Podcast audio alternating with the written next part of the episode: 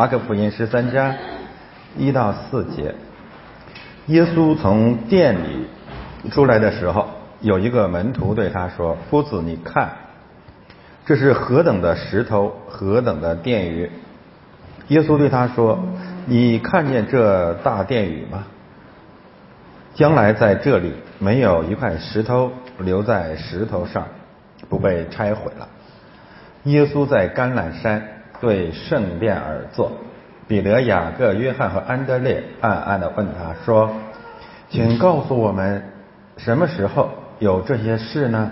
这一切是将成的时候，有什么预兆呢？”啊，感谢神的话语。我们今天呢，继续马可福音的课程，特别是主耶稣啊，在耶路撒冷最后的。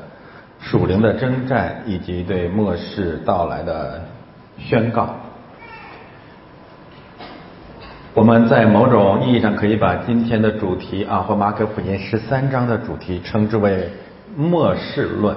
末世论，这是基督教信仰一个特别重要的真理，可以说是道成肉身啊，末世复临是基督事件两个基本的方面。依次涉及到主的第一次来和第二次来，而我们所在的方位是在基督两次降临中间。呃，首先呢，我今天特别的为我们的弟兄姊妹啊，感谢赞美神。呃，将近两周的时间了啊，感谢主带领我们在这里为他做了很多美好的见证。无论是在山下还是在这个山上啊，我我接触的本地人啊，包括我们泰国本地的童工啊，都一致的跟我说说，呃，你们到底是哪里的人啊？你们到底是什么人？他说你们肯定不可能是中国人啊，因为这些年来啊，这个泰国人接待的中国人不是这样的啊，不是这样的。他说：“嗯，你们身上的那些温柔啊、谦卑，呃，内部的相爱，这这也是一百多人了啊，也没有见到互相内讧、打架、挑刺、倾压，夫妻吵架也也没有看见啊。这是他们觉得很诧异，因为长期以来他们对中国人的理解是 三大人性一种魔性啊。”三大人性呢，第一就是购物，嗯，出来旅游，中国人民出来旅游的第一个使命就是购物，嗯。第二一个见证就是打架，嗯，打架啊，互相打啊，为了骑个大象也打啊，排队吃饭也打，然后夫妻之间基本上是，哎，不知道怎么着，反正就就开始打，嗯。所以第二个见证就是内斗，第三个可能有点俗，就是交配啊。出来主要是合法的交配，更多是非法的交配啊！就带着别人太太来了啊。三大人性啊，购物、内斗、交配，这三大人性实际上是在创世纪第三章舍给人类的三个旅行的地图啊，好做食物，悦人的眼目、情欲啊。然后呢，为什么打架？权力、权力、权欲，一种魔性是什么呢？就是这三种表现还从来不认罪、不悔改、不反省，总是振振有词。我们也有好的一面。然后就第第四种，我说的是魔性啊，就是你知道我是谁吗？啊，每一个汗毛、每一个呃细胞、每一个毛孔。几乎在每一个中国人每一天上与人交往的时候，都会伸出手来呼喊：“你们知道我是谁？”啊，所以三大人性一大魔性，让泰国人民啊对强国人民敬而远之。嗯，但是呢，这些呃见证啊，哎，这些评论啊，也让我们看到了一个末世论的真理。什么意思呢？就是好多好多年以来，我们就说无神论呢，还是人文主义的教育，我们都认为这个世界啊会变得越来越美好。记得我年轻的时候，我们在学校啊，经常有一个伟大的理想，全国人民的理想就是到了二零零零年，哎呀，我们的日子得得什么样？哈 哈我们得过得多么的美好。然后有一首歌啊，我这个年龄的人听过，就是什么山也美，水也美，风光更明媚。呃，我们过了两千年，快二十年了，我们非常吃惊的发现，有了钱财的中国人比原来更邪恶。钱财，我们有钱了，我们有楼了，我们世界上拥有了亚洲最多的楼群，拥有了亚洲最大的财富。但是同时，我们面露狰狞，越来越有大红龙的样式。这说明了一个非常深刻的末世论的真理，那就是如果没有基督，如果不在基督里面，我们越是所谓的进步，我们就越像魔鬼的儿女，我们就越是龙的传人。所以它是非常深刻的。中国的历史，中国这些年的这个发展，所谓的崛起。极其深刻的让我们明白啊，就是这样的人类，越在物质生活上发达，离末世越近。所以圣经讲的实在实在是真实。但与此同时，我们并不比别人高明，不并不比别人更讨神的喜悦。我们之所以被分别出来，仅仅是因为神的恩典，是因为我们住在基督里。所以有人夸我们啊，嗯，不像那些中国人。我们应该更加的谦卑。若没有主，我们还不如人家呢。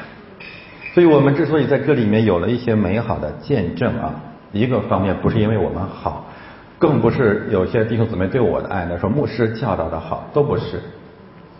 仅仅是因为我们所信的神真好啊！仅仅因为我们的身份证上，其实我们每个人有一个真正的身份证，上面写着一行字，叫 In Christ。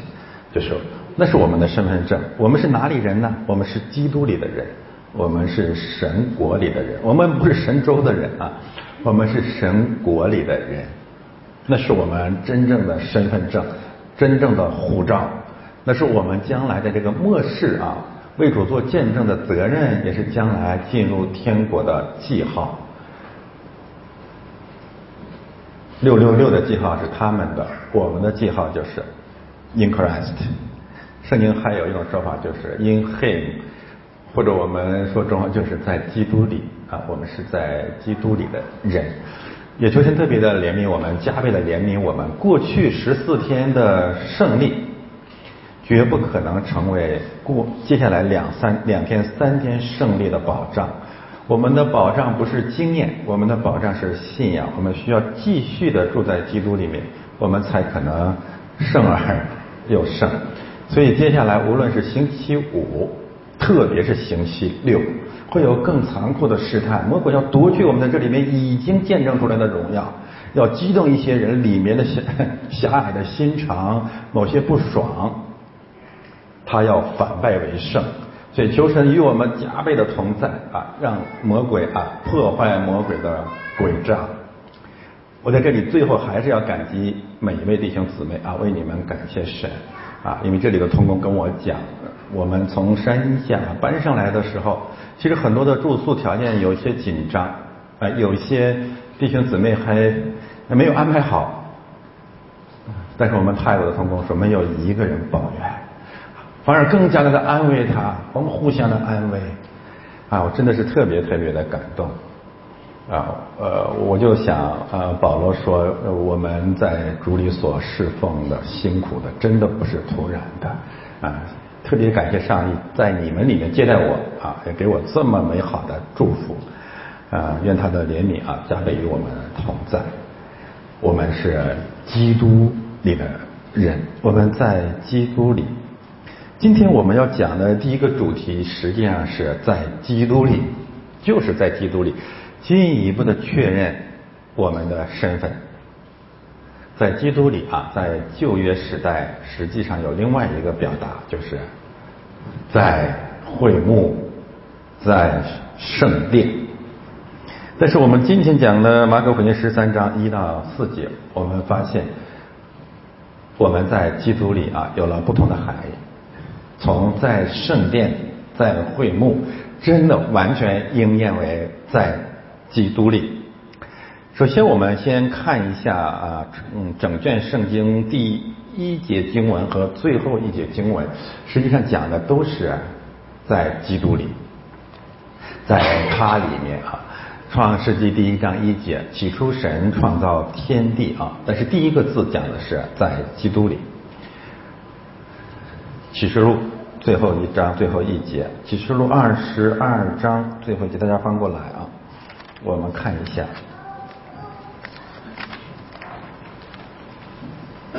二十二章二十一节，愿主耶稣的恩惠与众圣徒同在。这个翻译的是不对的，而且差得很远。你要看原文，他是这么说的啊：愿我们的主耶稣基督的恩惠与你们同在。阿门。这是不一样的啊，这个信息是完全不同的，而且。中文这种翻译失去了很多宝贵的信息。我再说一遍啊，原文应该这么翻译，就是愿我们的主耶稣基督的恩典常与你们同在。阿门。应该是这么这么这么说的啊。那么我们把这些概念呢稍微的解释一下啊，我们才知道在基督里，在会幕，在圣殿是何等何等的重要。就为什么上帝一定要规定一个空间，规定会幕，规定圣殿啊，规定基督，规定教会，做他与我们同在的场所呢？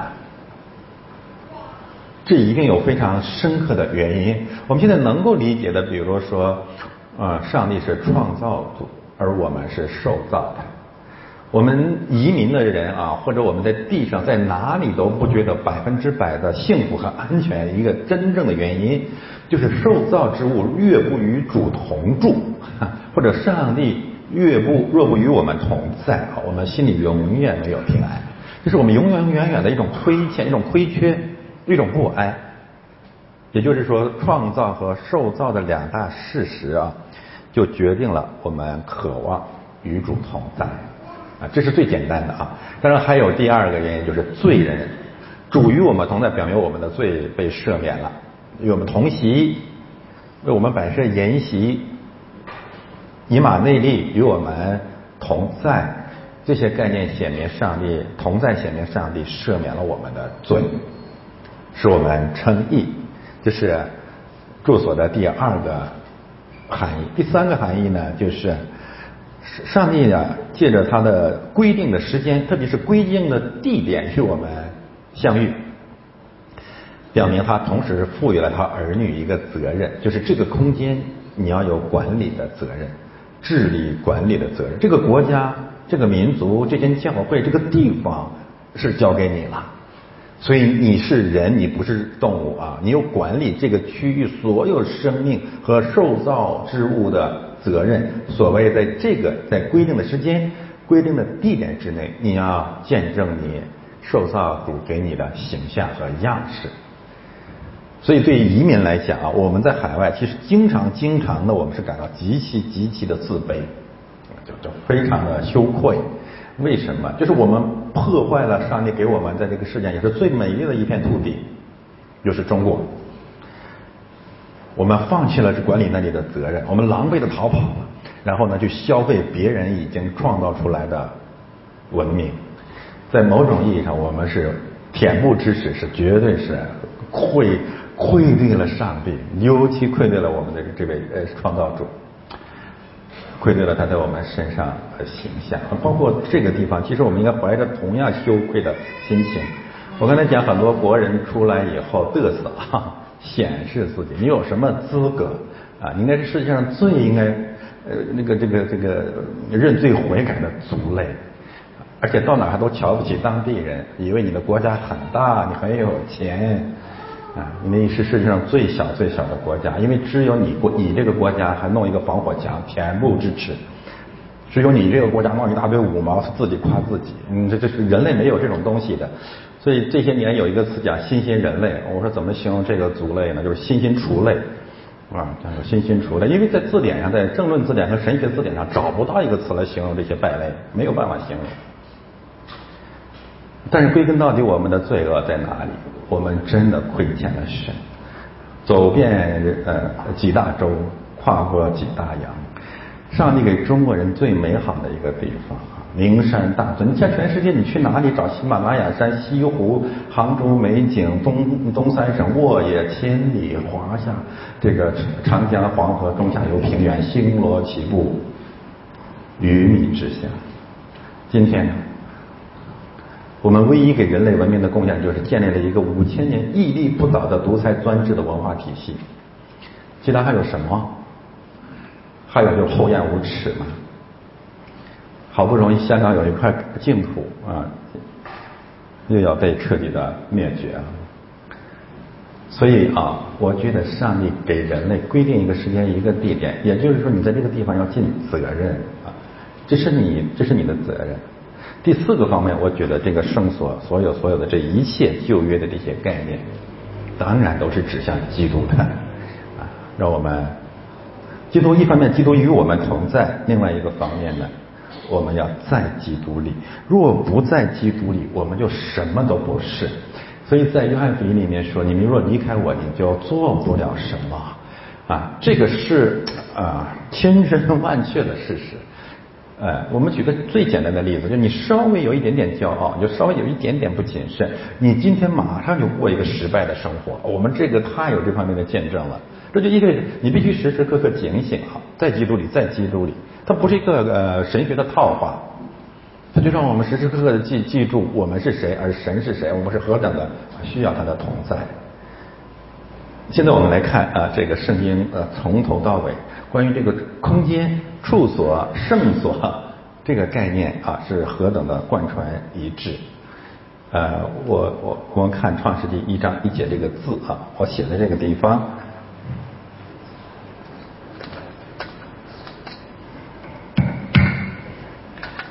第一个字实际上是个介词，对吧？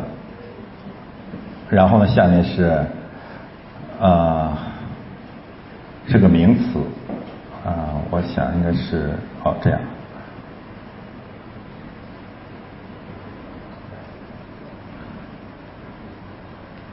呃，这个第一个词啊，整卷圣经的第一个词呢，我们翻译成英语应该是这个，对吧？然后呢，这个呢，呃，直译可以说是就是 in the beginning 啊，就是在起初。但是这个词其实原意不是起初啊，原意是第一啊，就是就是起起初讲我是初初，我是呃中，我是开始，我是末了。然后这个词在圣经的另外一个通用的概念就是头，头生子第一位，所以我们可以把它理解为在基督里上帝创造天地。那么这个新约圣经好多好多的经文都是这么讲的，在基督里创造，为基督创造，万有都是在他里面创造的，万有都是为他创造的。你看第一个字就是这个意思，就是 in Christ。在基督里，上帝创造了万有。那么结束的地方怎么说呢？呃，呃呃，大家如果有英文最好啊，你去看一下英文，或者你在网上现在马上能查那个希腊原文就更好。它它最后一个字当然是阿门啊，这个我等一下再讲。然后中间呢，它讲的是恩典，愿主的恩典，嗯。呃，我还是勉强写一下希腊文吧。这是个介词啊，the grace，就是这个恩典，谁的恩典呢？嗯，hamo，我们的，对吧？我们的什么呢？主，ku，嗯，curios 应该是啊。我们我们的主的恩典，这是我们这个词啊，这这很重要啊。我们的主的恩典，我们的主是谁呢？就是耶稣基督啊，耶稣，这是呃这个变革啊，耶稣 Christ，Christ，还是变革？我们主的恩典，然后有一个介词就是 Martyr。Metal 啊，叫 metal 也可以吧？怎么发音？？Metal 谁呢？那就是 whom，就是我你们。那我们就看到了，就是愿我们主耶稣基督的恩典埋头你们，然后阿门。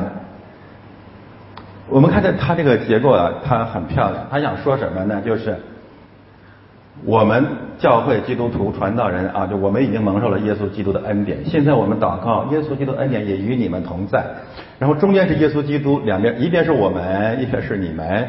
那人类当然就是分我们和你们，全人类都应该在耶稣基督的恩典里面。但这个介词本身告诉我们一个真理，就是现在基督与我们同，与人类同在，与新人类同在。换句话说，怎么说呢？耶稣基督搭支帐篷住在我们中间。这个耶稣基督埋头我们，然后就等于创世纪第一节，in Christ，或者说创世纪第一章第一节说上呃在上帝里创造万有，启示录告诉我们，现在基督已经和我们在一起了。所以我们看整个圣经前后的。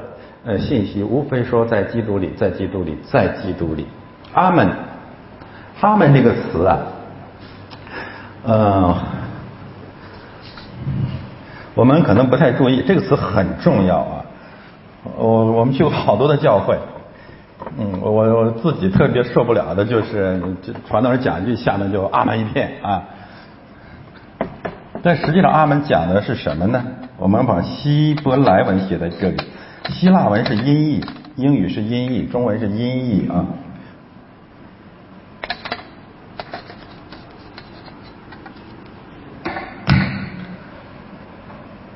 呃，这是我们比较熟悉的希伯来文的第一个字母，就是 A，叫做 A 啊。然后阿门应该是 M 啊，相当于用的 M，然后后面有一个。N 啊，尾尾巴写的长一点，阿门。谁知道啊？这个希伯来文在整卷圣经当中啊，第一次出现在哪里呢？啊？不是的，还要早。就是利伟牧师上一次讲的那一节经文啊，就是我们基督教认为最重要的信仰根基的那一节经文，就是亚伯拉罕信神。神就称他为义，那个信是阿门啊，就亚伯拉罕阿门神，神就称他为义，这非常重要。为什么重要呢？因为它涉及到在基督里啊，这个阿门啊，或者我们翻译成英文也一样，就 believe 对吧？英文 believe believe 什么呢？怎么跟上帝接呢？加一个介词对不对？believe in him。但是呢？亚伯拉罕信神，亚伯拉罕阿门谁呢？阿门不是神啊，亚伯拉罕信神是不对的，啊，所以我就说呀，这个圣经好多地方我们回到原文去会有完全不同的看见。亚伯拉罕信介词，亚伯拉罕阿门，创世纪第一章那个介词啊，亚伯拉罕阿门神的啊耶和华。那什么意思？亚伯拉罕住在耶和华里面啊。亚伯拉罕阿门的因 the Lord，好吧，应该是这么翻译啊。就是亚伯拉罕，我还写阿门，不写比利有了啊。亚伯拉罕阿门一啊耶和这个耶和华。那么这个词。神和主，我讲过，神和主不同啊。神更多强调他的权柄和他的创造之主的身份，耶和华呢，主呢，强调他跟我的关系。所以亚伯拉罕不是像犹大加州人犹大一样信有一位神，亚伯拉罕心里面真的信靠并且住在主里面啊，一样吗？完全不同了吧？完全不同了啊！所以我们看到这些基本的真理合起来，就告诉我们。在基督里啊，是我们信仰的一个中心。但是在基督里面需要一个外，需要很多外在的见证。你怎么，你不能像一个异教徒、佛教徒一样，你怎么证明你在基督里？我觉得有一个特别特别必要的证明，那就是你要在规定时间、规定地点与主同在，主与我们同在。于是有了教会，有了会幕，有了圣殿，有了教会。这些外在的形式是极其极其重要的，因为这形式不仅仅是形式，这形式是神自己规定的。所以我们从头到尾，我们看见在基督里外在的确据，在创世纪一到三章在伊甸园，创世纪六到十二章、十一章在方舟，在圣坛。嗯，记住，这都是空间，嗯，空间和相关的时间。我再说一遍啊，《创世纪》第一章到第三章在乐园，然后接下来大洪水在方舟，大洪水之后第九章开始，一直到啊出埃及记在圣坛，亚伯拉罕、以撒、雅各。诺亚开始哈，一直到摩西时代，其实都是建筑工人，就是建坛、建坛、建坛。呃，乐园、方舟、圣坛，这是整个创世纪的圣所。然后到了摩西这个出埃及记，一直到萨摩尔记，大卫王国的建立。圣所表现为会幕，会幕。王国建立以后，会幕表现为圣殿。第一圣殿，第二圣殿，什么时候结束的呢？到今天的经文，马可福音十三章，耶稣说：“从今以后，这个圣殿将来啊，很快，一块石头不在一块石头上了。”然后其他的经文告诉我们，他要以他的身体为殿。其他的经文又告诉我们，神的殿就是你们教会。我们从捋从从从顺一下这个圣所的真理，圣所的简史啊，乐园、方舟、圣坛、会幕、圣殿。基督和教会，最后的还是新天新地里的圣城，或者主的和他的百姓的同在。这些真理啊是首尾一贯的，我们一定要在这样的一个背景之下，我们来思想在基督里是什么意思啊，并且解释呢马可福音十三章一到四节关于圣殿的覆没和圣殿的重建。这四节经文啊。每两节每两节可以针对分别针对两个主题：第一，第二圣殿的覆没；第二，第三圣殿的建立。我说的第三圣殿不是犹太人的第三圣殿，是基督和他的教会啊。好，我们还是先看一看呃，我们第十三章的结构啊。马可福音十三章集中讲的就是末世论的真理。呃，我们要是讲末世论的，一定要认识两个英文啊，当然是从希腊文来的。基督徒，特别是神学生做牧师的，必须认识，没有办法啊，因为你不认识，你看不懂神学的著作啊。第一个就是 eschatology，我们知道 logy 啊，就 logos 啊，就是学说专业啊，像地理学呀，什么什么语言学，最后基本上都是有这么个词词尾。前面是它的核心概念，出于 eskatos，eskatos 这个词就是结束末了，所以就是关于末了的学说，这么个意思吧。它翻译成中文可以直接翻译成末世论，但实际上严格来讲，末世论包括两个方面的含义。第一，这个词讲的是世界末日；第二个词讲的是 perusia，perusia。这个可以直接翻译成基督的再临，基督复临。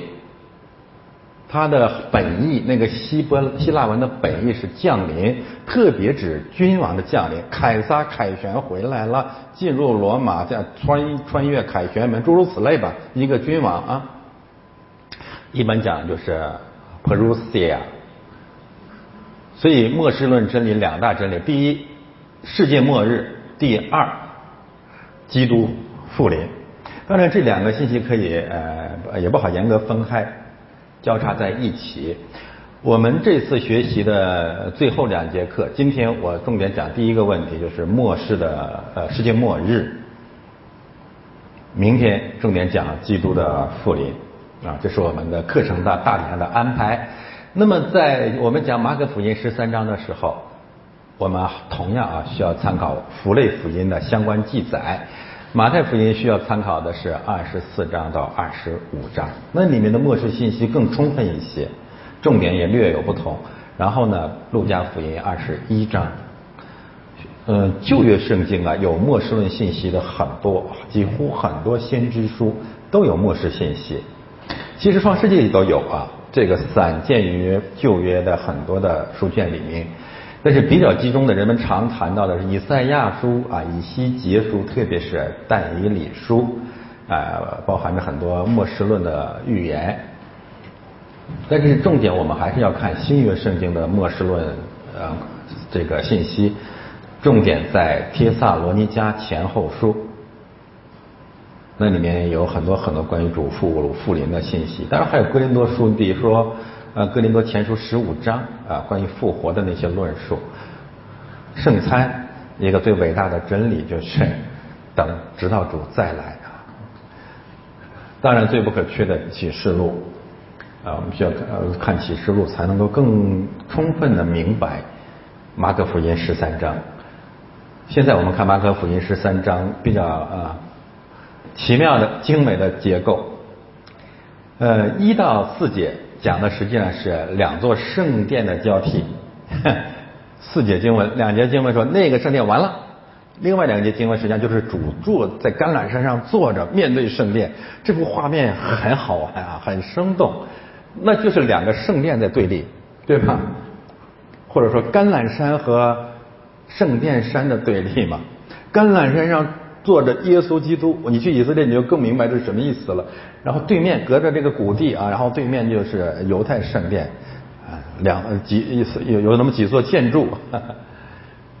现在清真寺在上面啊，所以我们看到的第一段的信息是两座圣殿的对立啊。根据主的预言，那个圣殿要结束了，而耶稣和四个门徒在橄榄山上，我们是。很清晰的看见基督和他的教会即将取代犹太圣殿，基督教即将取代犹太教，教会即将取代圣殿。这是第一段信息啊，第五段信息可以跟它平行，那就是主耶稣说：“我快来之前啊，主反反复复的跟教会讲，要警醒，要警醒，要警醒，要看好门，要守望，要做工。”所有这些概念告诉我们，就是教会嘛，就是面对末世论的教会。所以我们可以看见第一段和第五段前后是完全呼应的，讲的都是圣殿的信息，讲的都是在基督里的真理。然后往中间走，第二大部分第五节到二十三节，这是我今天我们要重点讲的，就是世界末世的基本景象啊。世界末日的基本图景，世界末日的一些基本的征兆，它又可以继续的划分为五个部分。如果不按照交叉结构去分析，我相信你们读这段经文完全是混乱的，你不知道怎么理出一个脉络出来。但是如果你要按照这个等一下我们分享的交叉结构，你会发现哇，太漂亮了，太清楚了，太简单了啊！而且马上重点都出来了啊！这是第二部分，我们嗯呃下节课讲第二部分，呃十点钟讲那个。啊，第中间二十四到二十七节就是基督复临，人子要回来，裂天而来，然后看我们看到了万民来归的场面，那么也在这个交叉结构里面看见基督复临是末世论信息的中心，他要回来。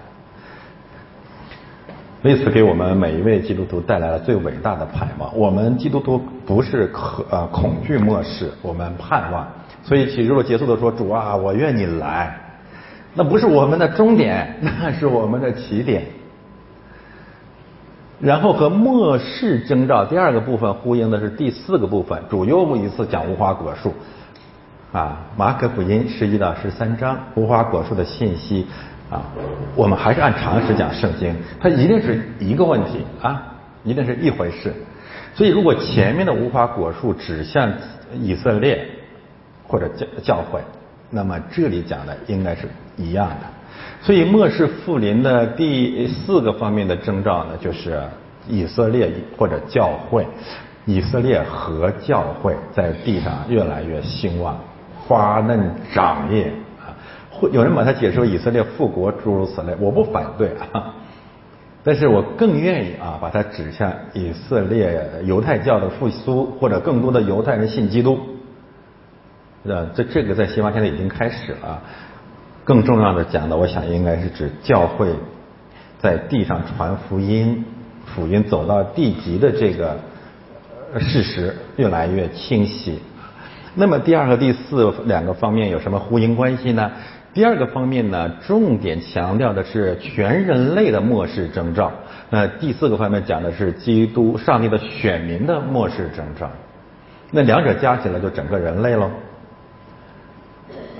所以我们再看一下这个十三章的结构，嗯，我们不得不再一次感慨，圣圣经是圣灵所漠视的，它的美，它的深刻，它的博大精深。让我们永远学习谦卑。我当然不认为我们的结构是终极结构，但是它一定是一种结构，可以让我们更接近圣经的事实。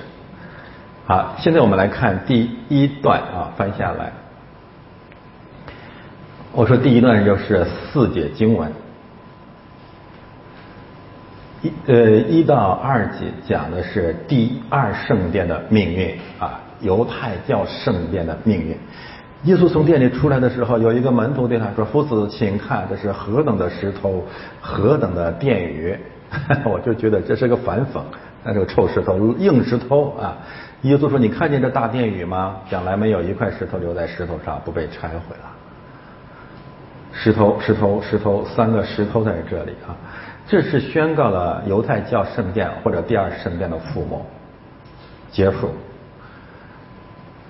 那如果你只读到这里，那我们真是无限的悲凉啊！就像现在很多基督徒去以色列，每次到了圣殿山都很难过，真的很难过，恨不得帮犹太人把他们头上那些金殿彻底的清除。但是感谢主，接下来三到四节一下子让我们看到如此美好的希望，那就是新的圣殿在这儿呢。耶稣在橄榄山上对圣殿而坐，太美了。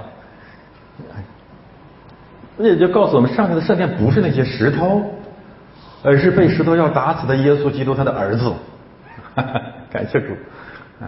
或者你看，又回到约翰福音第八章，犹太人拿石头要打死那个女人，现在主耶稣拦阻了犹太人。那个约翰福音第八章真的啊，更深刻的真理真的不在性啊，不在性丑闻上。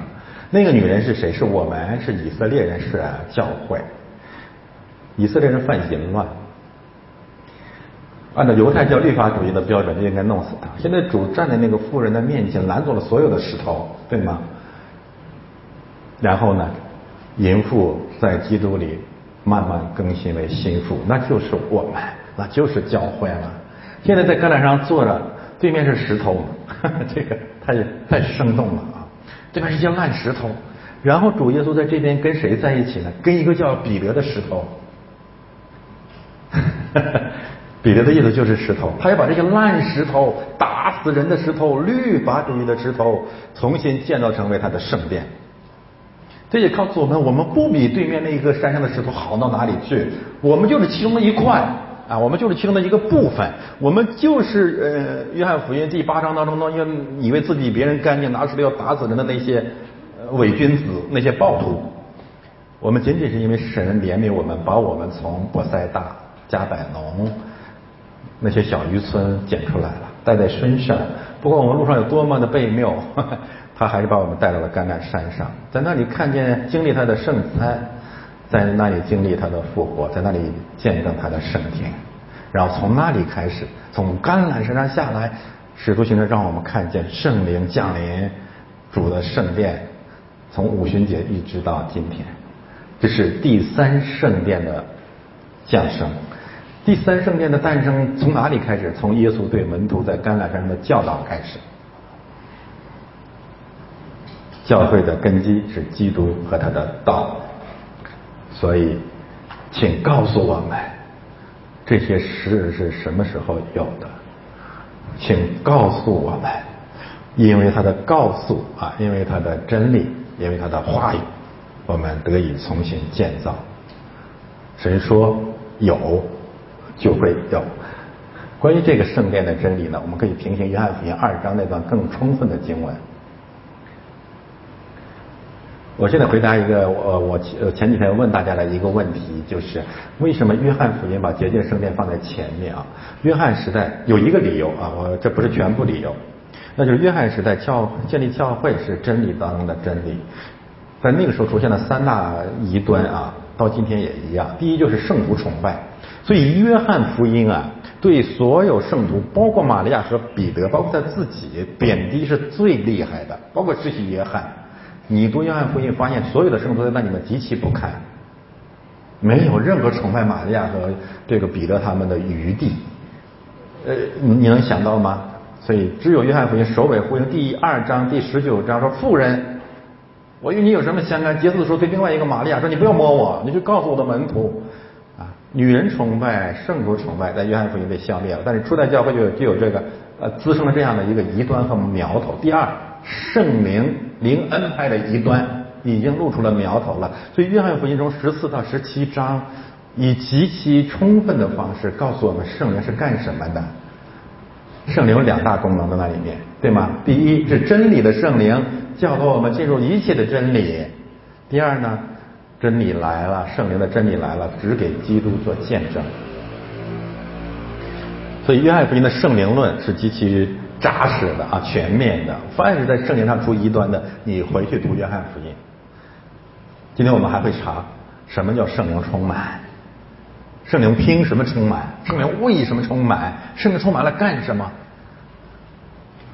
啊，你不能说我我们明天要包饺子，求圣灵充满我。不用有理性就可以了啊！你不要把两个瓶儿、三个瓶儿包一个馅就可以。但是现在这个我说这个基督教嘛，这毛病就在这里，他看什么都要圣灵充满，圣灵不会充满你的啊，圣灵没空充满你啊。圣灵充满有他极其特别的原因、特别的目的啊。所以第二个就是约翰福音讲的，第三个问题是什么？就是教会。随着基督教进入呃异教的世界，特别是希腊罗马和印欧的世界呢，个人主义无限的膨胀啊！不要教会，只信基督，不要教会。所以在约翰福音里面，从头至尾在兼顾教会的真理啊！谢谢。所以约翰福音开篇把洁净圣殿坚决的放在那个地方，结束只有约翰记记载了主耶稣对彼得的说法：“你爱我吗？你牧养我的小羊。”嗯嗯，结尾讲的教会的真理就是牧者和会众的关系，开篇讲的就是教会跟异教的区别。洁净圣殿，教会是圣所，结束的地方，这个圣所有圣职人员和他的圣民。呃，那么按照这样的真理，我们再一次看第二章，主洁净完圣殿之后跟犹太人的这场征战。耶稣回答说：“你们拆毁这殿，我三日内要建立起来。”犹太人说：“这怎么可能？四十六年才造成的，你三日内就建立起来吗？”然后圣灵解释说：“这话是以他的身体为殿。”然后相关的平行的经文大家自己查，不不限于这些啊。临前三章十六到十七节，你们就是神的殿，谁拆毁你们，我就拆毁谁啊。格林的后书六章十六节，你们就是说圣殿，我要把你们建造成圣殿。提摩太前书三章十五节，好多好多的经文都说，你们是教会的柱石，你们要建造成。啊，彼此联络，建造成主的圣殿，这些教导其实和第三到第四节，你仔细看都是平行的。耶稣现在要建圣殿了，上帝来不仅要拆毁，还要建造，拿什么来建圣殿？那不就是彼得、雅各、约翰、安德烈吗？不就是我们吗？啊，所以这是我们要分享的两呃四节经文，我们可以简单的把它说成是第二圣殿的结束。第三圣殿的开端，而这一个信息引领了末世论的篇章，马可福音整个十三章是末世论的真理，但是你知道神是何等的爱我们？他如果来只是宣告了末世的真理啊，末世的事实，那太悲催了。我不是这样子的啊，我们一定要把圣经读全了。就是当主耶稣告诉我们，告诉我们这个世界要结束之前，他先告诉我们有圣殿在这儿备好了，有方舟在这备好了，你明白吗？就是呃，第二场的末世论的信息和第一场的大洪水是完全平行的。上帝先说我要灭了这个世界，但是呢，兴起诺亚，你先把方舟建好，有一条出路，你你去呀。上帝没有到这里面来到这个世界来说，我全部 全部弄死了，全部弄死。同时，他预备了给人类预备了一个出路，这个出路，诺亚方舟，基督和他的教会。所以在那个地方，我们看见诺亚叮叮咚咚，所谓的传一到一百二十年，这里也一样啊，在真正的末世审判降临之前。主耶稣预备了一个方舟，停靠在橄榄山上。这个世界即将结束，主兴起仆人建立他的教会，所以这是啊圣殿或者教会与末世论关系呃的逻辑关系。人类灭亡之前，上帝在人类社会的大街小巷、乡村和城市预备了方舟，呼喊。末世之前的人类，快快上船！我们为此而来。现在我们看前面两节经文啊，耶稣从店里出来的时候，从此他再也没有回去过啊。这是最后的福音书记载的主耶稣最后一次的穿越犹太教的圣殿。所以他离开的时候，出来的时候，也就意味着犹太教的历史结束了。曾经，呃，光曾经照耀过这个宗教，曾经照耀过犹太的圣殿。光照在黑暗里，但黑暗不接受光。所以主出来的时候，就意味着救恩有时，审判有时。神的忍耐是有限度的，我们常常说是恒久忍耐啊，但是上帝的忍耐是有限度的。这是真的啊，所以他出来的时候就告诉我们，主上帝已经弃绝了那些弃绝他的人、罪人和宗教啊，所以这是一个转折点。马可福音十三章第一章，呃，十三章第一节，耶稣从殿里出来的时候，就是犹太教结束的时候了。然后这个时候有一个门徒，没有说这个门徒是谁啊？呃，马太福音讲的不是一个门徒，应该是众门徒。换言之，这是所有的门徒共同的问题。说夫子，请看，这是何等的石头，何等的殿宇。他们啊，我相信他们非常非常留恋犹太教啊，这是人之常情。他们舍不得，但是他们看到的只是圣殿的外表啊，只是这些石头，这些建筑。只是这个形式本身，这是嗯罪人普遍的问题。这个问题在哪里呢？就是我们过于重视物质的啊教会的物质的层面，很少能够回到教会的属灵的含义。何等的殿宇，殿宇这个词我写在那里啊。它这个词的呃动词呢，就是去呃创世纪二章二十二节开始出现的，它很重要啊。我们读创世纪啊，大家可能都会发现，创世纪一到三章有好多动词，嗯，好像是同义词，就是创造、造、创造、造成、制造，诸如此类。但是这个动词最早出现在二章二十二节，就是。建造亚当和夏娃，门徒提出了这个动词，说你看这个建造，但是很奇怪啊，他们关切的是受造的殿宇 building，但是忘记了他们身边就是创造万物的那个主啊，这是问题。他们看不见圣殿，看不见基督，他们只是看见了犹太教的这个圣殿。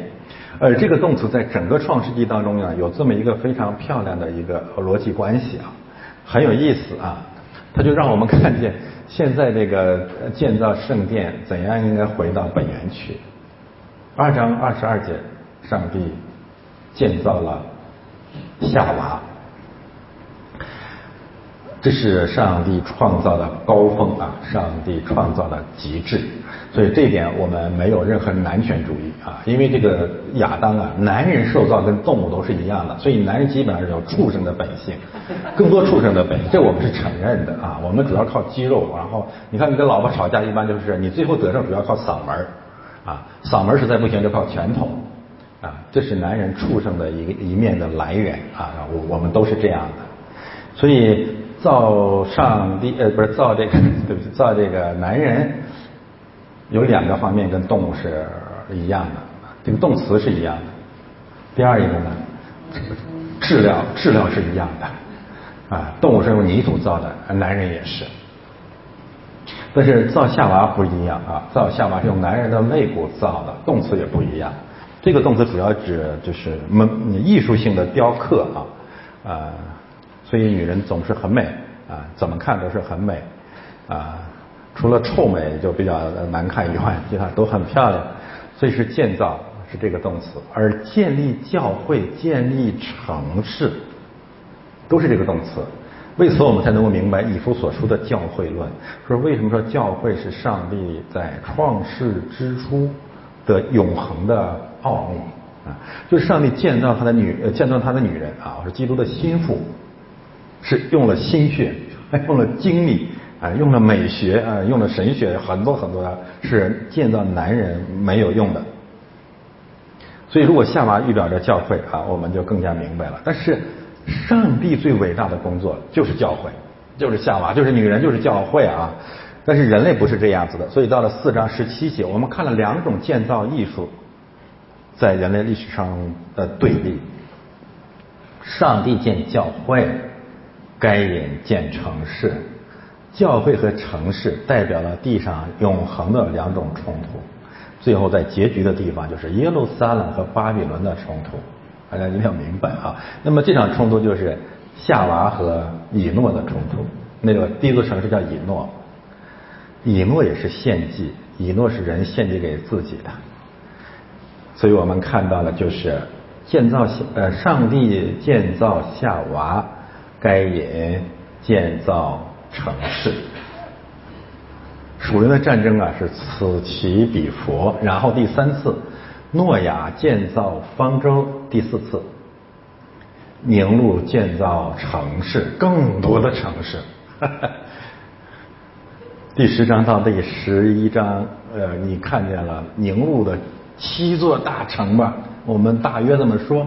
然后这个城市文明的建造到巴别大城、巴别塔，这个城市就要达到天上去了，塔顶通天。所以你就看到这个建造人类建造的工艺啊，不断的膨胀啊，这就是今天，这是人类历史的缩影啊。城市文明，但是上帝再一次的拨乱反正，在亚伯拉罕，在整个创世纪十二章到五十章，建坛、建坛、建坛、建坛、建坛。你要仔细数这些坛的数目，大约和宁路建造的城市的数目差不多。所以这是创世纪啊，这太有意思了啊！所以宁路啊，咱们建坛建坛建坛建坛建坛啊，不是建成建成建成建成，然后上帝从亚伯拉罕不断的建坛建坛建坛建坛，一直到雅各，约瑟不再建坛了，上帝成为亚伯拉罕呃这亚伯拉罕、以撒和雅各的神，没有说他是约瑟的神，因为约瑟预表基督。基督他自己就是我们的圣坛啊。那么所有这些信息，我们和这里对照，你会检索出来啊，就是殿宇的神学历史。但是这些门徒不明白，他们看到的是后呃，就是该隐这条路线的建造。耶稣来要重新恢复，所以我们从耶稣呃这两个圣殿的对比，我们看的其实是。该隐的城和诺亚的坛、诺亚的方舟之间的对立。耶稣对他说：“你看这大殿宇吗？将来在这里没有一块石头留在石头上不被拆毁了。”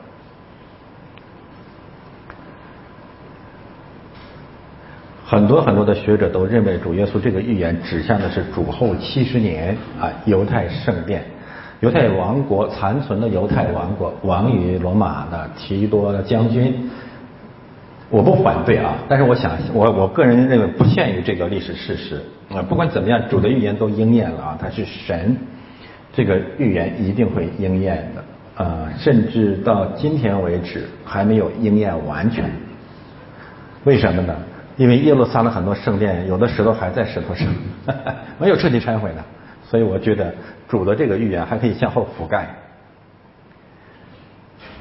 呃，这是第一到。二章对第二圣殿犹太圣殿命运的这个预言。好，我们翻到下面。呃，现在的我们基督徒啊，教会传道人对圣殿的历史要有一个简单的印象啊，不然不然我们不太好传福音啊。呃，我简直呃简简称它为圣殿简史，呃，从会幕开始吧，到圣殿啊，然后对我刚才忘了一个历史阶段，就是犹太人被掳掠的那个历史时期四百年吧。从圣殿到教会中间还有一个会堂，犹太会堂。你们如果去西方，我不知道这里有没有啊，就是像在西方，特别当然去以色列，我建议大家一定要去一下犹太会堂。嗯，主耶稣基督啊和这个使徒最早传道的地方都是会堂，你要去看一看，这是什么意思啊？没有进去过犹太会堂，太遗憾了。但是你去那里，呃，我去年去以色列，后来我到黑门山。我在下面的一个犹太的小村子里面啊，我住了有十天，然后这个小村子就是以犹太会堂为中心建立起来的，他们，然后你会看到，真是不太一样啊，跟中国的这种社区的设立真的不太一样。中国人的这个居住区的中心啊，两点啊，就我呃，除了共共产主义时期以前吧，这这不是人类了啊，现在已经不是人类了，我们就讲它。呃，两大中心，一个就是家，呃，就是宗庙，呃，祠堂；另外一个呢，就是庙堂，也就是祠堂和庙堂是中国人集聚的中心。但实际上，他们都是人的家，一个就是人的祖宗，另外一个就是所谓的呃一个，比如说呃姓赵的皇帝，呃姓赵他们家，哈哈，姓李的皇帝，姓李他们家，嗯，庙堂和祠堂。但是犹太人的居住区基本上都是以这个。呃，神的圣所为中心建立起来的。随着圣殿的被毁啊，犹太人流散到其他异国他乡，他们就开始重新聚集，就形成了犹太会堂。那么主耶稣在前面，我们看到跟犹太领袖的征战，那些人基本上是犹太会堂的领袖啊，大部分是。犹太会堂的建立呢，实际上又是模仿了会幕和圣殿的一些特点，但是简化的很多很多了。他不可能再有祭坛了，啊，你不可能到那个贝鲁的巴比伦去，你这杀杀牛宰羊的那不太可能。他们主要就改变成什么呢？改变成讲经坛，嗯，讲经坛，然后祈祷，这个构成了他们崇拜的中心。我们感谢神啊，这是教会最重要的一次预备，一直到今天，我们以圣道和圣礼为中心的教会，其实是继承了。会堂的一些重要的特点，就是既继承了会幕和圣殿以圣礼为中心的聚集，同时呢，也继承了犹太会堂以圣道为中心的聚集。大家明白吗？这才是真正的教会。圣坛、圣道和圣礼。呃，犹太会堂，嗯，他们核心呢是。呃，大卫的一些标志啊，就是大卫的旗帜呀、大卫星啊，一些一些。但是他们那个聚集的中心实际上是妥拉啊，就是摩西的律法，然后也有讲经，他们主要讲摩西的律法啊，讲的也也很也很棒。嗯，呃，我是借着半生不熟的英语听懂了一点啊，因为有他们也很欢迎我，我我不隐瞒，我说我是基督教的牧师。以色列人对基督教国家来的人。至少面子上还是很尊重的，他 不敢不敢，骨子里他还是挺恨我们的。我能知道啊，我不怪，我不在乎他啊。我一坐在那里，他们也没人赶我出来。我每天都去，他们每天都有崇拜活动。哎呀，真是我我还挺感动的，知道这个有信仰的国家不一样。几乎村子里面的这个男人啊，女人一般不会不会呃在崇拜时候参加的啊，男人包括男孩都会去啊，都会参加。然后打开妥拉去讲，呃，里面里面呃有有有不同的结构啊，不同的会堂有不同的结构，呃，但是他们这个会堂一般都是在村的村子的最中心的位置。那是犹太人生活的中心啊。所以我们说会堂啊，也是教会历史的一个序幕。我们不要把它全然的否定掉啊。主都在会堂里面讲到。那么下面我讲到的是犹太历犹太会堂的三个历史阶段，会堂的三个历史圣殿的三个历史阶段。第一圣殿，大家简单记一下就好了啊，就是大卫预备，但是上帝不让他建，因为他手上有血。所罗门建殿，因此第一圣殿也被称为所罗门圣殿啊，那里有一个数字，这个圣殿模仿的就是会幕啊，模仿会幕，比会幕要大。但是对数字本身的启示啊，就是会幕、方舟、会幕、圣殿。有让我们非常烦躁的数字的规定，这里面真的是有神的奥秘啊！让我们重新思想东方本质主义反对形式的这个传统不合神的真理，而圣经所有这些外在的形式本身一定包含着至高上帝的美意，这点需要我们谦卑。所以我说东方这个宗教，中国人有的时候太骄傲了，都我上帝在我心里，我们不在乎外在的形式，圣餐洗礼都是外在的形式。其实你要从整个旧约启程，你好好看这些数字，你就明白了，人类是生活在形式当中的，而这个形式有神的美意，而是我们这种有限的脑袋无法明白的。最早我们遇见建方舟的时候，我们就很困惑，那上帝你在干什么呢？啊，你告诉诺亚方舟这么长，这么长，这么高，啊，我完全不明白。所以我们怎么说诺亚啊，代表了是人类的这个上帝儿女的一个预预表。然后到了摩西的时候，我们就更困惑了！我要是摩西，我都睡着了。你这个，我数学又不好，我哪记得住啊？啊，不仅有各种各样的尺寸，还有各种各样的材料，那个材料我都记不住，什么海狗皮啊，什么香料啊。其实我觉得，所有这一切有一个很深的真理在里面。第一呢，就是我们要顺服神，哪怕你不懂，不懂就不要装懂，不懂你就不要觉得你比上帝还高明。这些形式不重要。都在我心里呢。上后来我们主来说，你的心好脏啊，你的心里什么东西都没有。不要靠你的心，你靠上帝神的话。所以第一个就是让我们谦卑，第二个就让我们顺服。摩西能够按照山上的样式去建会幕，真的让普天下的所有的人好好学习敬虔啊，学习敬虔。神规定的我们就去做吧，哪怕我们不明白，但是也可能在做的时候，一步一步在做的时候。你就会不断不断的领受到，上帝太对了啊，太有必要了，这是我们的经历啊。我就在想，诺亚叮叮咚咚造方舟的时候啊，摩西去做这个会幕的时候，所罗门去建圣殿的时候，他们可能比所有所有的人生的经历所学到的东西都多。到底是什么呢？我们基督徒其实，你越是参加教会的生活，你越是一朝一世在圣道圣礼当中。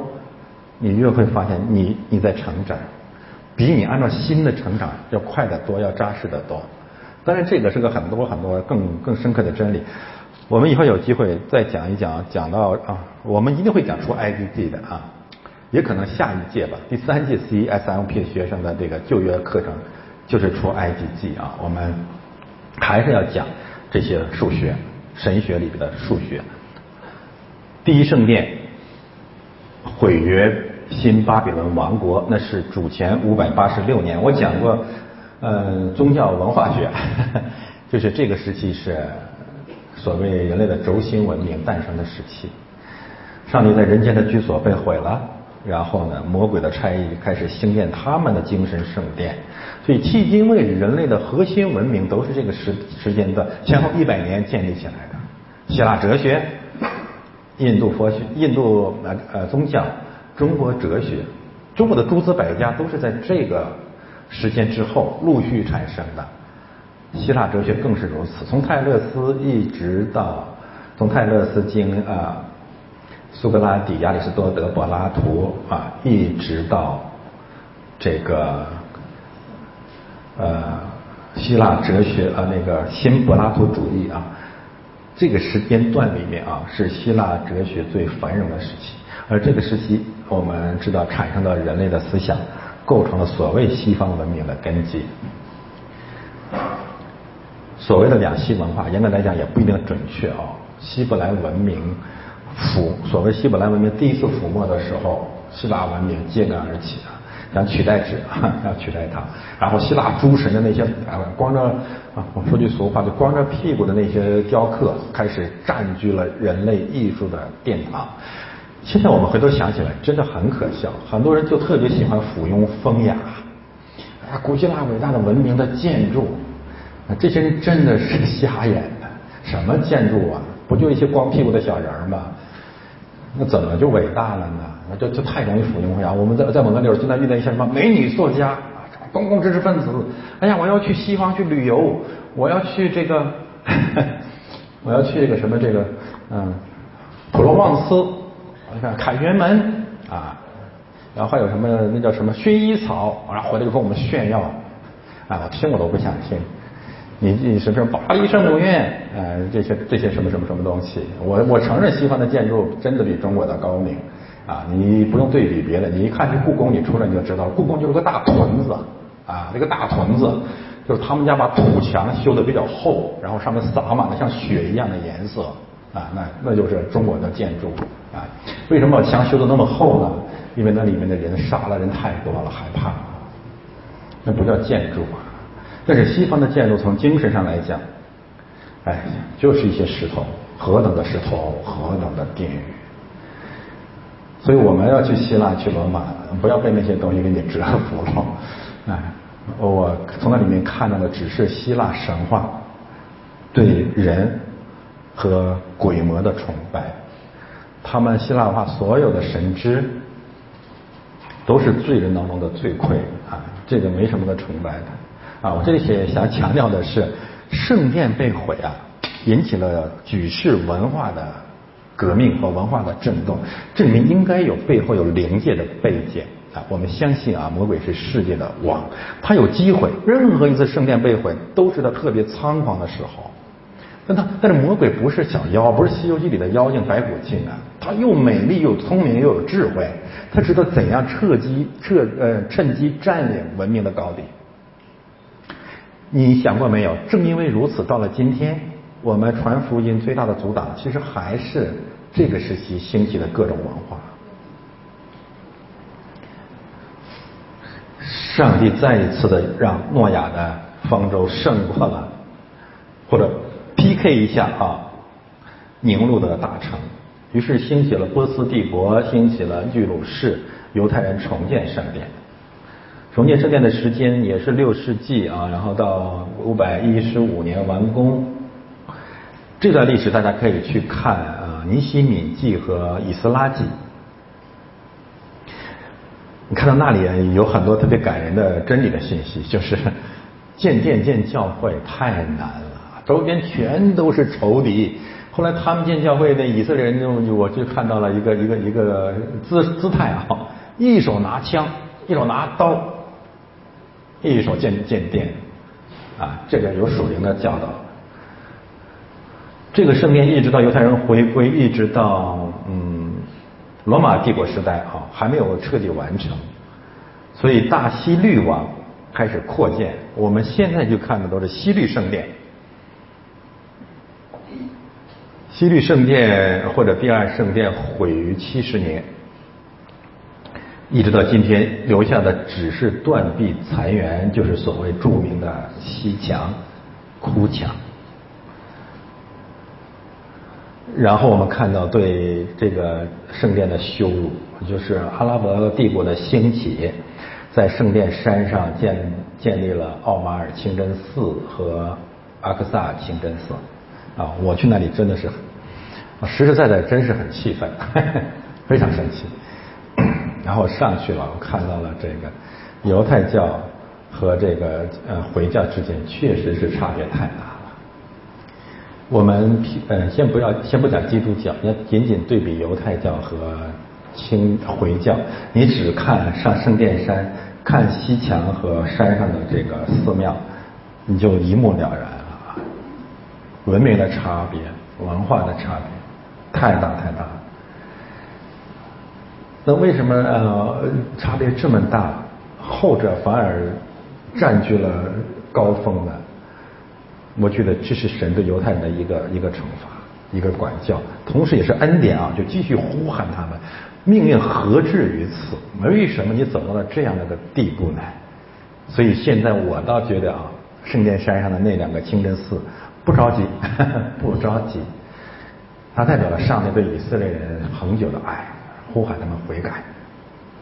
第三圣殿，呃，我们看到的是零一年，呃，犹太教的集团的团体 开始举办了第三圣殿的奠基仪式，啊。呃，这个呃，我不太清楚这个川普是不是受这个鼓动啊？他的女儿和女婿啊，好像都都很支持这个活动。呃，我不反对基督教世界跟犹太教世界的这种同盟关系啊，我也乐见其成啊。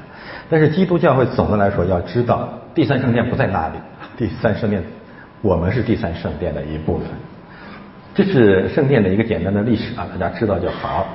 呃，翻到下面吧。这是犹太圣殿最早最早的雏形，就是摩西的会幕。这个地方我去过。我说我去过是指在这个以色列的南方一个呃沙漠公园里面啊，他们比较精准的复制了犹太会幕。我在那里去正好看门的很有意思，看门的是个犹太的女孩。啊，我她的照片我发过，我我一问你知道他是什么人吗？他竟然是基督徒，哎，我见他我就跟他拥抱了一下，我说 我说我跑遍了以色列，呃，你是我见到第一个犹太基督徒，啊，然后他就带领我进去一呃一步一步的介介绍，在南呃有在在以色列南方一个沙漠公园，我一下忘了忘了名字了，会幕那个词啊在上面呢。它的意思就是，呃呃，翻成英文叫 tabernacle，大家都知道吧，tabernacle 就是会幕，动词的意思就是居住、设立。创世纪三章二十四节，把亚当啊，不是在把亚当，上帝在东方设立了一个园子，啊，这是一个意思啊。所以我为什么我们把圣殿的历史最早追溯到犹太的？呃，伊甸园呢有这个原因，还有一个原因呢，接下来我们会看到，就是会幕和这个圣殿啊和伊甸园有诸多的平行关系。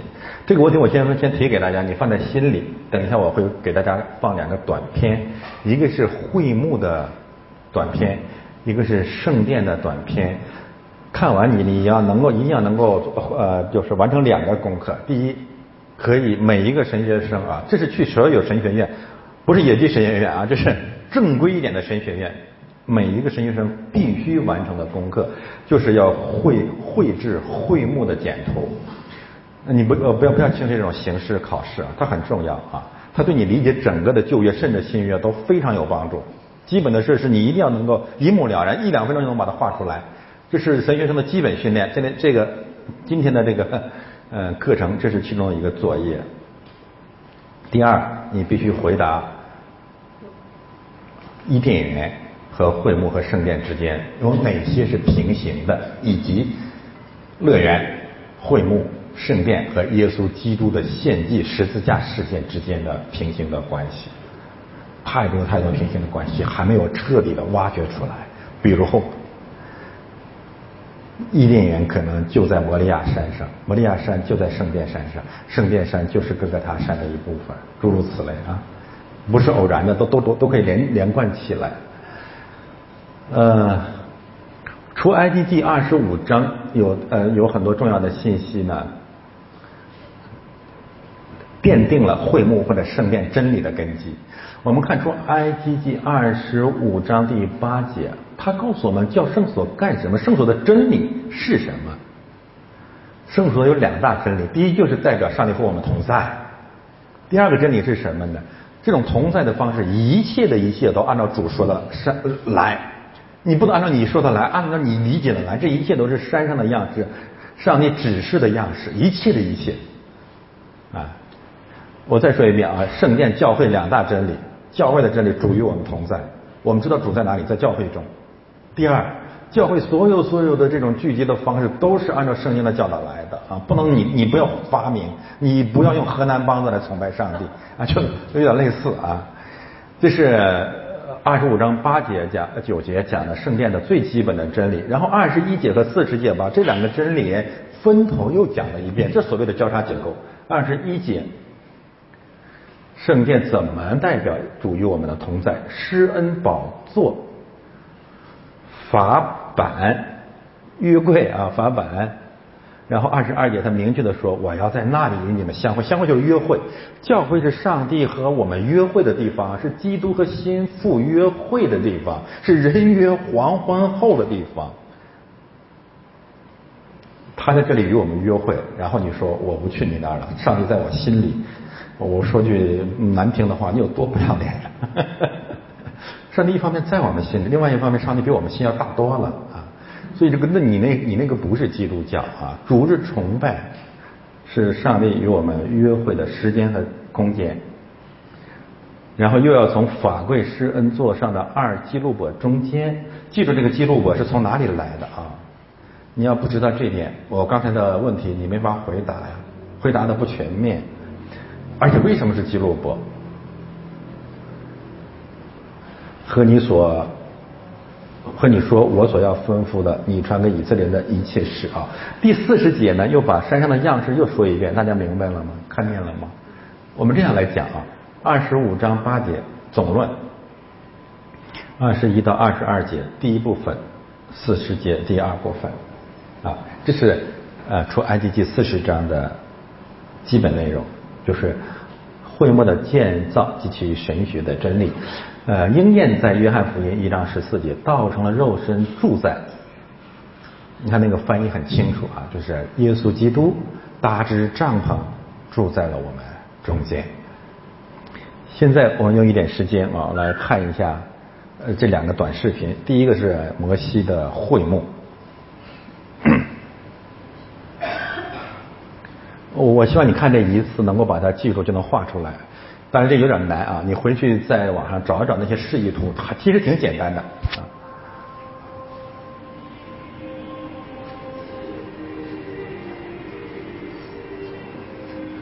呃，四周是外墙，这个也是建造的时候需要的。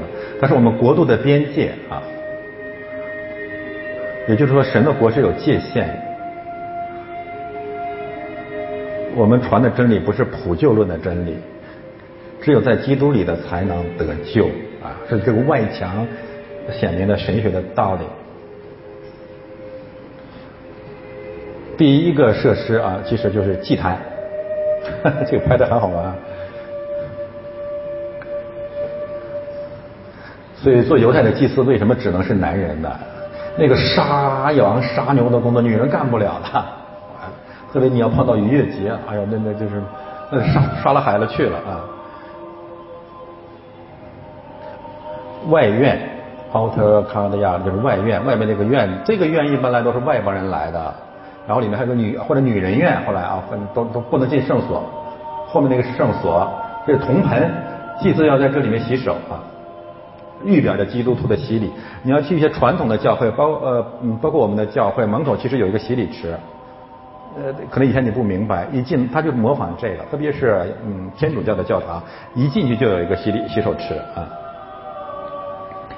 这到了圣所 （Holy Place） 就是圣所，圣所这边是灯台，这个灯台完全是按照这个呃呃出埃及记里面的教导啊复制的。这边是所谓的陈设饼，预表着圣餐；灯台预表着圣道。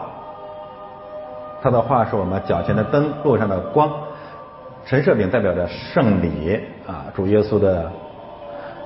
说这是我的身体啊，这是我的血，把饼掰开了啊。那么大体可以这样说：前面那个祭坛可以代表基督的血，血要洒在祭坛和会幕上。嗯，这都是无教饼啊，应该是无教饼啊。Out of incense，这是香坛、香炉、香坛、香炉代表圣徒的祷告、祭祀的代祷啊，都可以在这么来讲。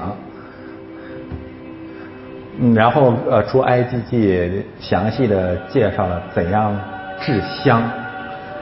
大家还记得耶稣降生有香香料啊，就是东方的博士们把香料送来。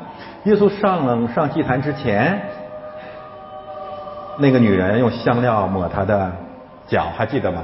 这些其实你要不理解旧约，你就觉得这干什么呢？啊，一定要回到旧约上去。这是两个基路伯，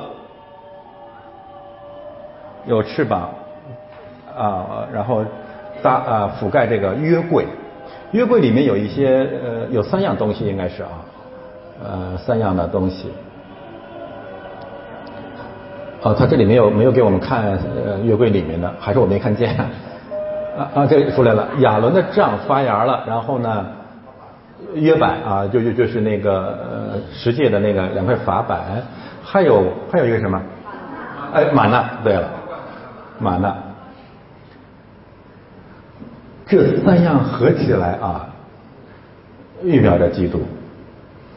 呃，这个回头我们再来讲。现在约柜不见了，不知道去哪里了啊！我个人认为这是神的手，因为主耶稣基督来了，一直到什么时候再出再回来呢？启示录说的约柜又显现出来了，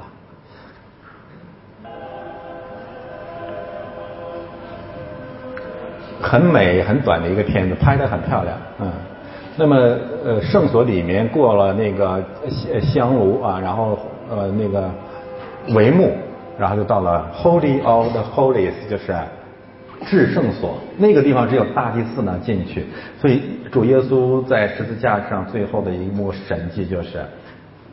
帷幕从中间裂开了啊！这是简单的，大家看一下这个犹太会幕啊，摩西会幕。现在时间稍微长一点，我们再看看圣殿。圣殿呢，呃，他是讲的是英文啊，我不解解释了，因为他讲的很清楚。他是把从伊甸园 到圣殿进会幕的神学史全讲清楚了，很好很好的一个片子。最后他归结到了基督，所以这个片子不是犹太人做的，这是基督徒做的。Solomon's temple stood in Jerusalem for almost 400 years. It was the crown jewel of Jerusalem and the center of worship to the Lord. Almost half of the Old Testament writings took place during the time when Solomon's temple was still standing.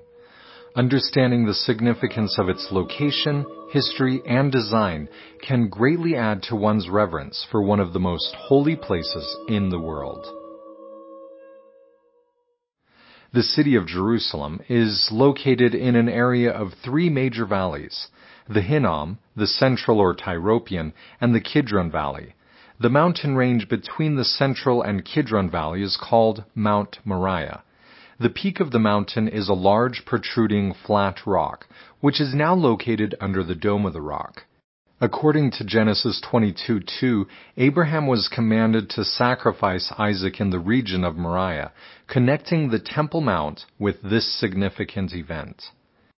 At the time of King David, the area of Jerusalem was controlled by the Jebusites, the city only occupying the southern part of the central ridge.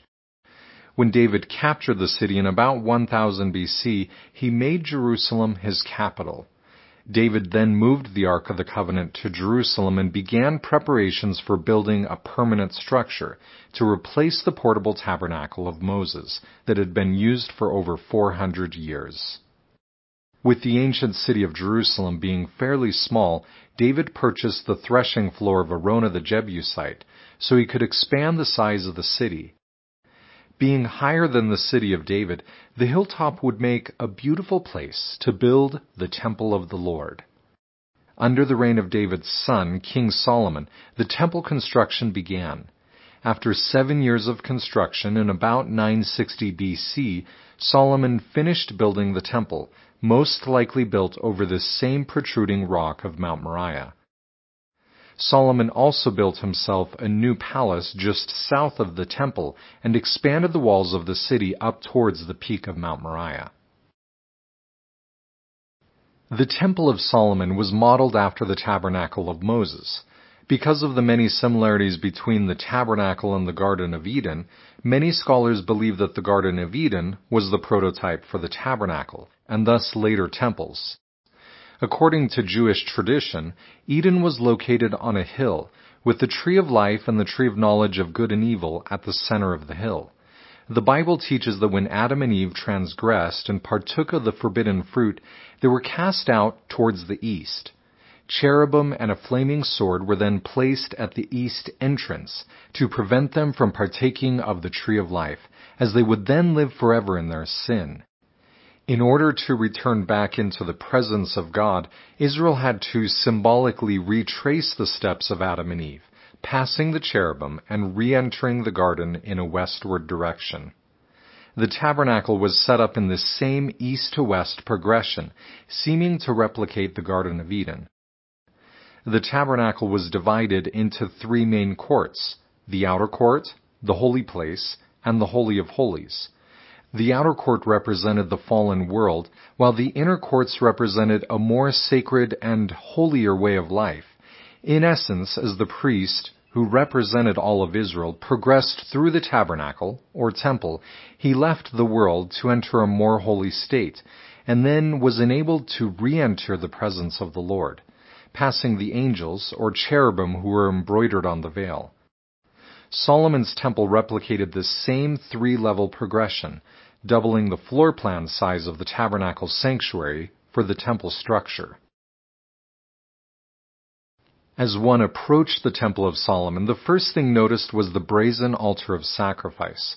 The altar was 20 cubits long and wide and 10 cubits high, a cubit being the length from the elbow to the tip of the longest finger, or about one and a half feet. On the four corners of the altar were four horns, horns often representing power. This is where the sacrificial animals were burned, representing the future sacrifice of the Savior Jesus Christ. On the southeast side of the temple was the molten or brazen sea, which rested on the backs of twelve oxen, three pointing in each of the cardinal directions. In ancient times, oxen represented strength, and the number 12 often represented the 12 tribes of Israel. Water from the larger brazen sea was poured into 10 bronze water basins on both sides of the temple, which could then be wheeled around the outer court for various washing and cleansing rituals by the priests. Around the south, west, and north sides of the temple were three floors of chambers or storage rooms. The inside wall of the chambers was stepped so as to create a ledge where the timbers of the floors could rest. The storage rooms were accessed by a door on the south side of the temple, with wooden ladders going up into each of the floors. At the front of the temple were two large bronze pillars that flanked the porch. The pillar on the left was named Boaz, and the pillar on the right was named Yakin. The tops were decorated with lily flower petals and pomegranates.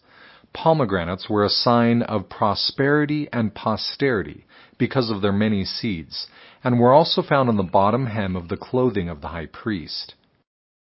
The main temple doors were made of two large bifolding doors covered in gold with cherubim, palm trees, and open flowers. The Bible describes the doorframe as being a fourth part of the wall, which most scholars believe means that the door had four stepped frames. The interior doorway of the Holy of Holies was similar, except having five frames instead of four. The priests who represented Israel were the only ones allowed into the inner temple. This means that Israel only could enter through being represented by the priests. Once you entered the main doors, you entered the holy place, a large room 40 cubits long, 20 cubits wide, and 30 cubits tall. The room was overlaid with gold and decorated with cherubim, palm trees, and open flowers, possibly alluding to the beauty of the Garden of Eden.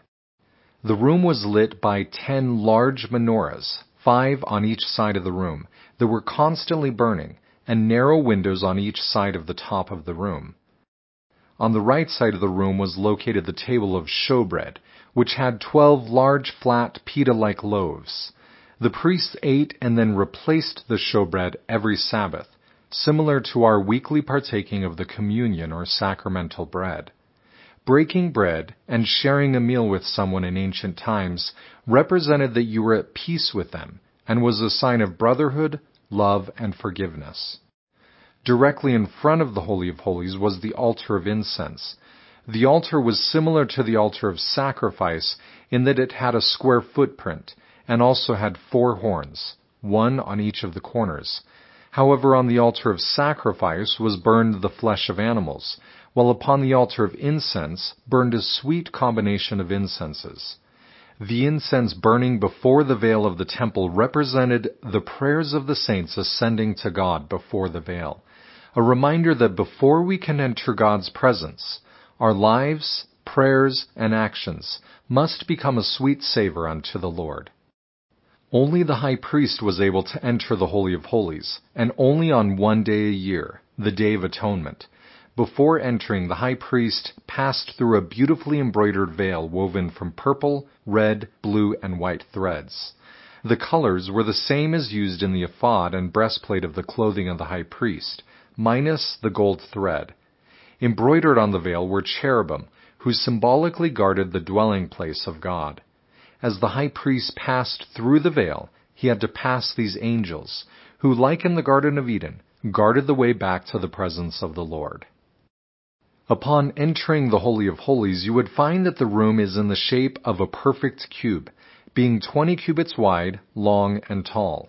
The walls were likewise overlaid with gold and decorated with cherubim, palm trees, and open flowers. Two large cherubim flanked the Ark of the Covenant, which was in the center of the room, with their wings stretching from one side of the room to the other. This room is where the presence of the Lord would dwell and represented the final goal and destiny of all Israel. Solomon's temple was not only a landmark for the city of Jerusalem, but more importantly, the dwelling place of the Lord. The layout represented Israel's progression back into God's presence and was designed to teach Israel that it was only through the infinite sacrifice of the sinless Messiah that they could once again enjoy the presence of the Lord. A sacrifice that would be performed on a cross only a short distance from this holy mountain. 好，我们就看到这儿，休息一下。